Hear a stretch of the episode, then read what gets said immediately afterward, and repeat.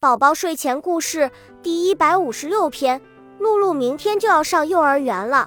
想到这儿，露露还是会有些害怕。妈妈不在，我该怎么办呢？叮铃铃，闹钟响了。上幼儿园的时间这么快就到了。妈妈很快给我整理好，来到幼儿园，妈妈将我交给蒂娜老师。老师很亲切，看起来没有那么凶，可是我还是忍不住流出眼泪。蒂娜老师摸摸我的头，说：“露露长大了，要和小朋友一起上幼儿园了。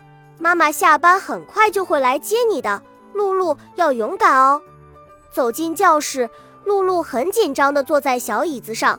老师带小朋友唱歌、做游戏，露露慢慢地露出了一些笑容。蒂娜老师的故事讲得可真好听呀，比妈妈讲的还要好呢。中午，我和小朋友一起吃饭。